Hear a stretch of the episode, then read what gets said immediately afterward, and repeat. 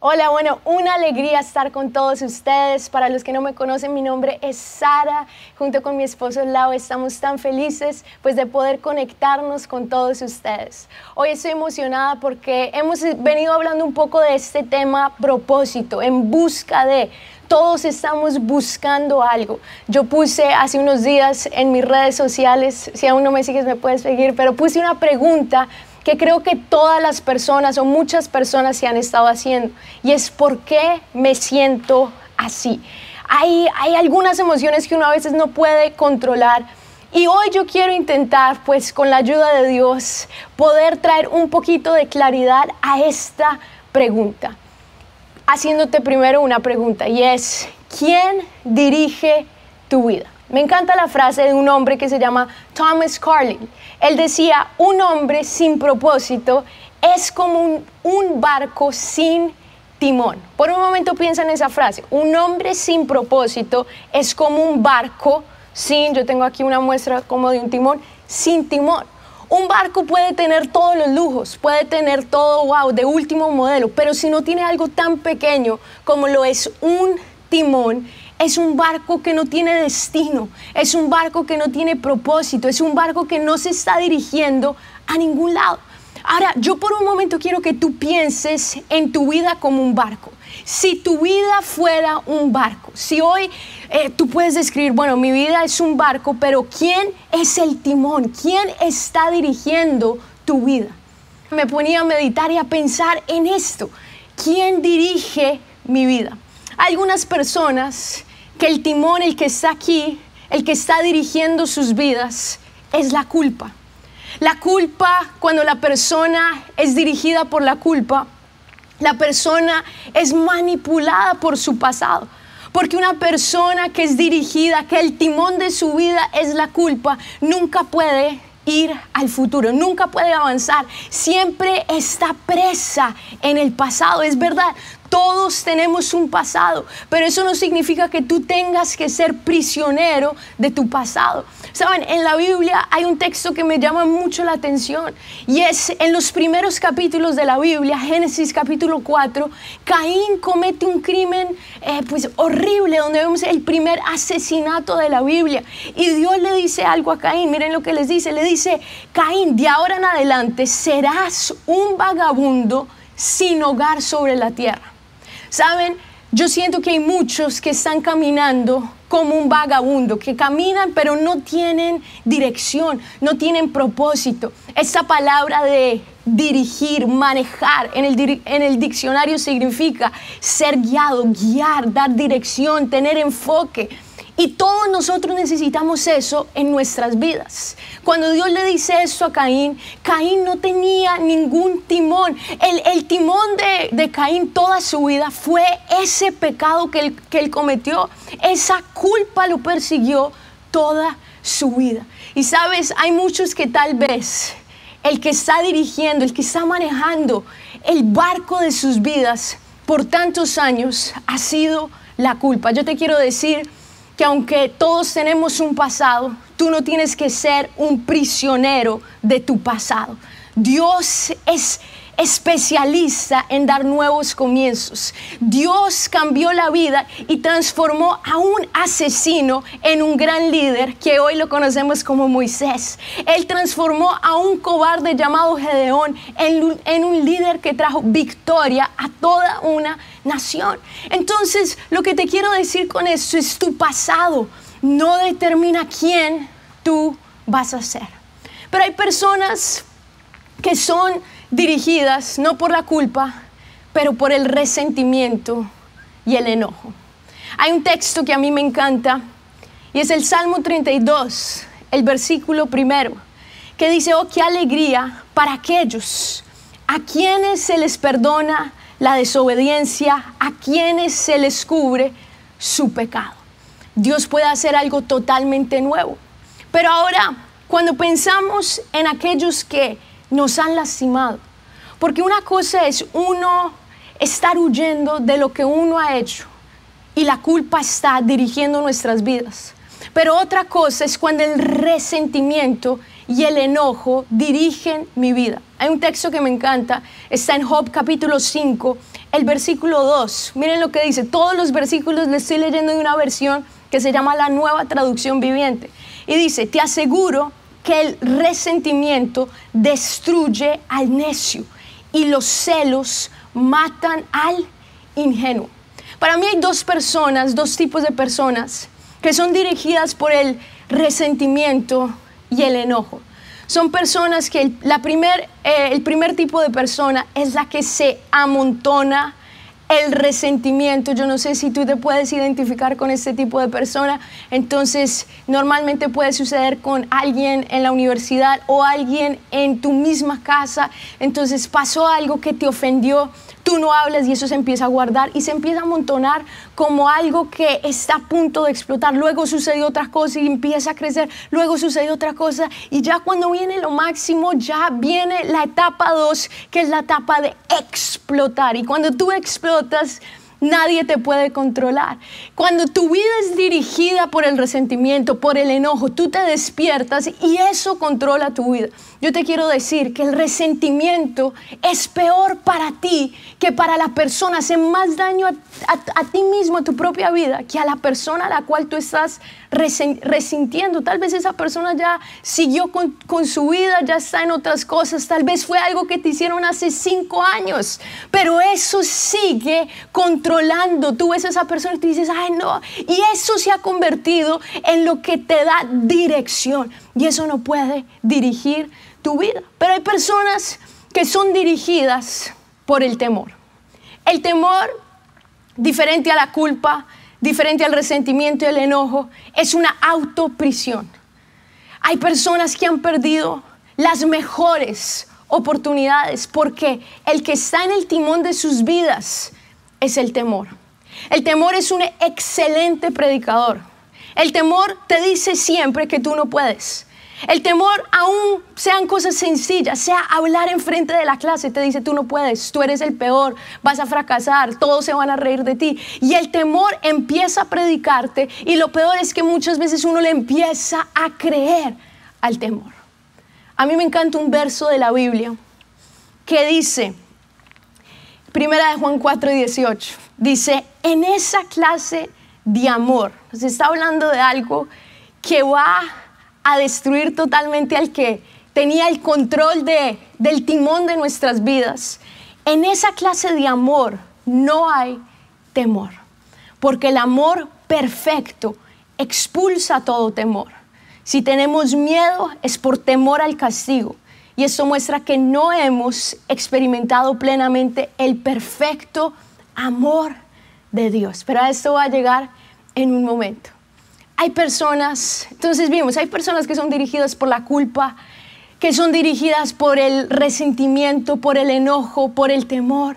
Pero hay otras que su única motivación, el, lo único que, lo, que hace que se levanten de la cama, es el materialismo, es tener más, porque piensan si tengo más, si vendo más, si tengo más títulos, me voy a sentir feliz, me voy a sentir pleno, pero se van a dar cuenta al final de esta jornada que tener todo en el mundo no te va a llenar, tener todas las cosas, tener no, no solamente maestrías, doctorados, eso no llena esa necesidad del hombre de sentirse pleno, de sentirse que su vida tiene significado. Hay muchas cosas que pueden estar dirigiendo tu vida. Tal vez el querer ser aprobado por todos. Y tú te despiertas y lo único que quieres es que las personas digan, hey, lo hiciste bien. Pero yo te quiero decir, miren, yo no sé, no tengo las llaves para el éxito, pero sé que intentar agradar a todos no es el camino para que tú te sientas que tienes esa vida plena, esa vida llena, esa vida que por más de que sigas buscando, vas a hacer que tú vuelvas y te levantes y te sientes así. Y tú dices, pero yo por qué me siento así. Yo porque siento que a veces es una lucha simplemente intentar levantarme de la cama, porque es una lucha, puedo tener un trabajo, pero aún el trabajo se está convirtiendo en una lucha, puedo tener aún una relación, pero estoy cambiando y no me siento plena. Y estamos como seres humanos buscando algo que solamente nuestro Creador nos puede dar. Y quiero terminar esta corta reflexión en lo que sucede cuando tú encuentras tu propósito. Porque yo te quiero decir, tú sí tienes un propósito. Tú sí tienes algo que le va a dar sentido a tu vida. Tú sí tienes algo que te va a hacer que todos los días valga la pena levantarte, que dices, mi vida tiene un propósito. Y te voy a decir lo primero, cuando tú conoces y la persona que está manejando tu vida ya no eres tú, pero tú le entregas el timón de tu vida a otra persona. Y ya te voy a decir quién es esa persona que va a dirigir tu vida. Esa persona le da significado a tu vida. Esa persona le va a dar propósito a tu vida. Esa persona sabe el valor de tu vida. Tu vida vale tanto que esa persona dio hasta la última gota de su sangre, de su propia sangre por ti. Y cuando yo cedo, yo digo, yo no voy a, dirigir eh, mi propia vida, mi propio barco, porque yo le he dirigido por todos estos años. Yo no sé cuántos años tú tienes, tú puedes tener 17, puedes tener 18, puedes tener 20, puedes tener 30 o 50, no sé. Pero todos estos años tú lo has dirigido y cómo te ha ido. Tal vez ha sido la culpa, ha sido el resentimiento, tu propio enojo, tu propia vida la que ha dirigido tu vida y estás donde estás y estás buscando algo. Cuando tú entregas ese timón a otra persona llamada Jesús, tan real como lo soy yo, él le da significado a tu vida. Él le da vida a tu vida. Saben, yo escuché la historia de un joven que él dejó una carta y en esa carta le escribió algo que me llama la atención.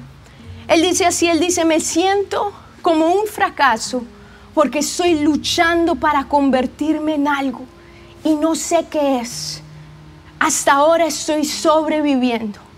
Algún día tal vez encuentre mi propósito y solo ese día sentiré que comenzaré a vivir. Yo te quiero decir, solo cuando tú, entregas el timón de tu vida a esta persona, tú vas a empezar a vivir.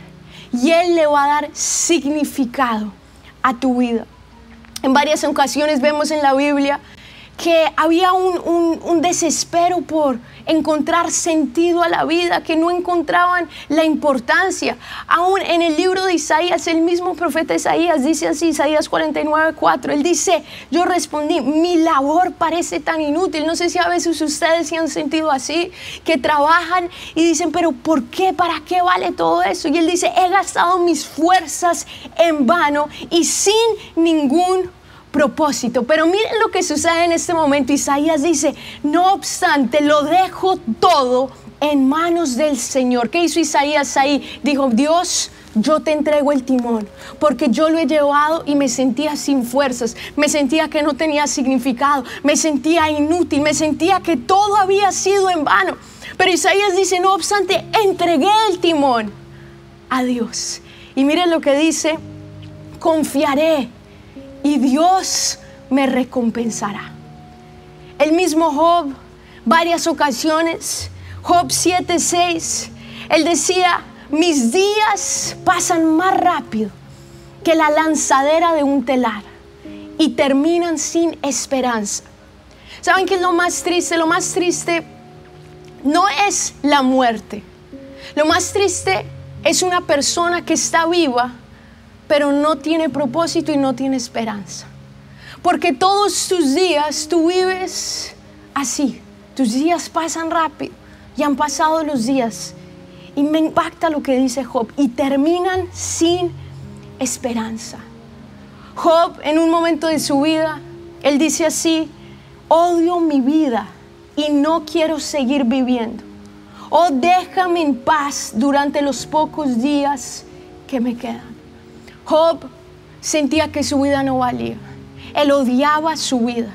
Y yo no sé la situación de tu vida actual. Yo no sé el contexto de tu vida, yo no sé la familia en la que estás, la familia en la que naciste, pero yo siento en mi corazón que hay personas como Job que están diciendo, odio mi vida. ¿Y qué más decía Job? Decía, no quiero seguir viviendo.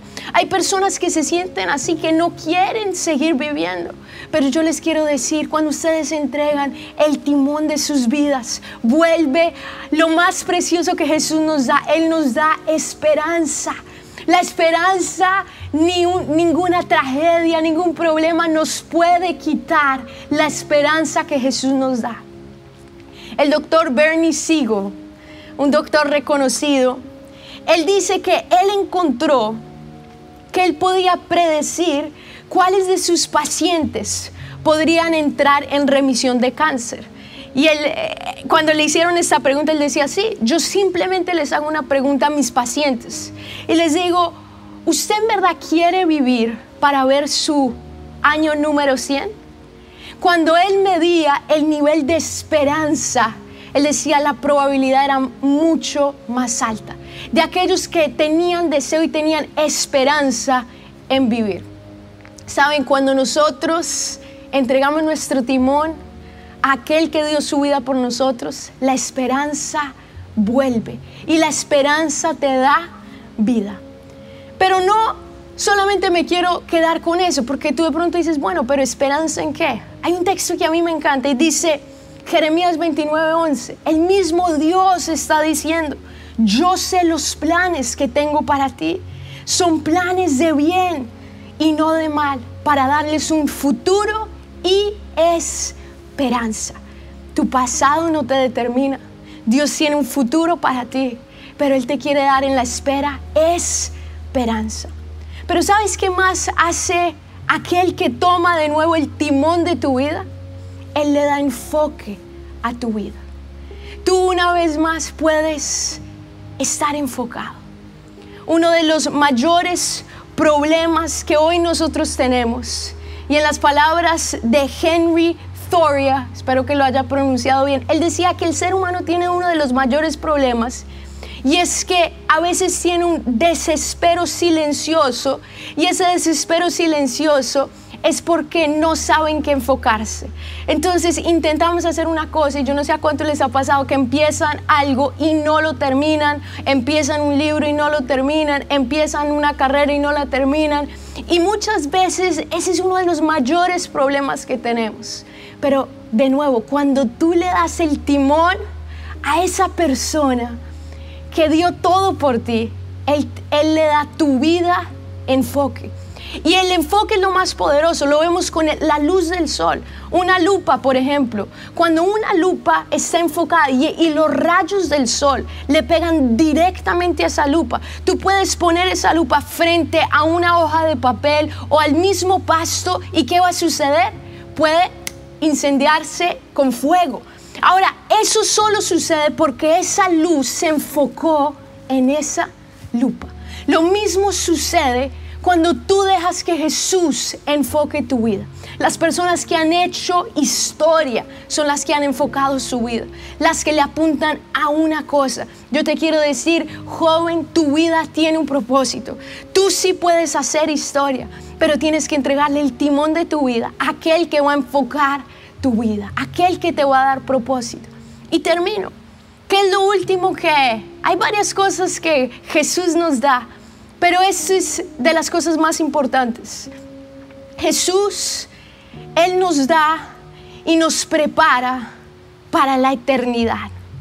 Porque de nada vale que tu enfoque, que tu, tu, motivación sea dejar un gran legado aquí, un gran trofeo aquí.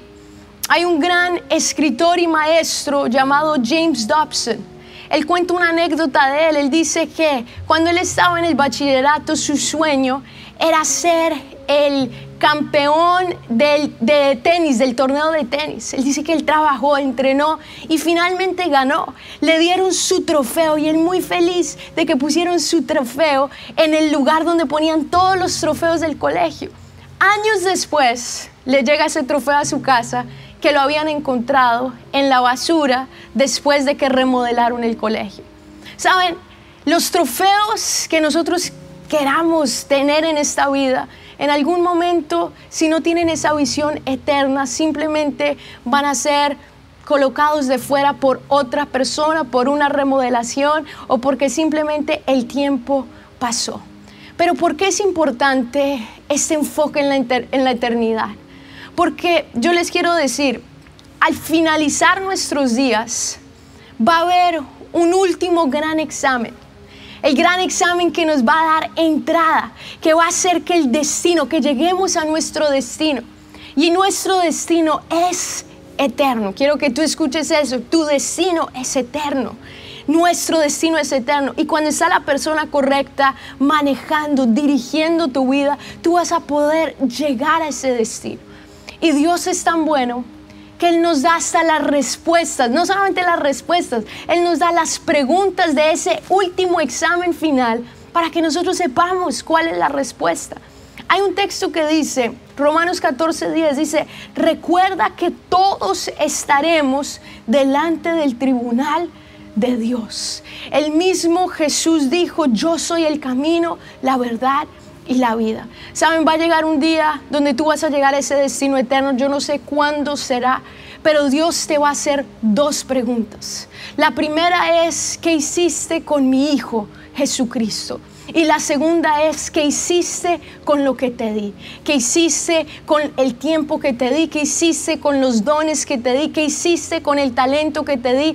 ¿Qué hiciste con lo que te di?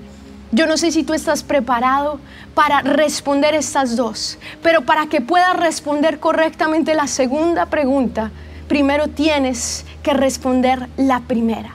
Y hoy yo te quiero preguntar, ¿qué has hecho con Jesús en tu vida? ¿En verdad le has entregado el timón de tu vida a Jesús? ¿Quién está dirigiendo tu vida? La culpa, el resentimiento, el enojo, el temor o las cosas, el materialismo de esta vida.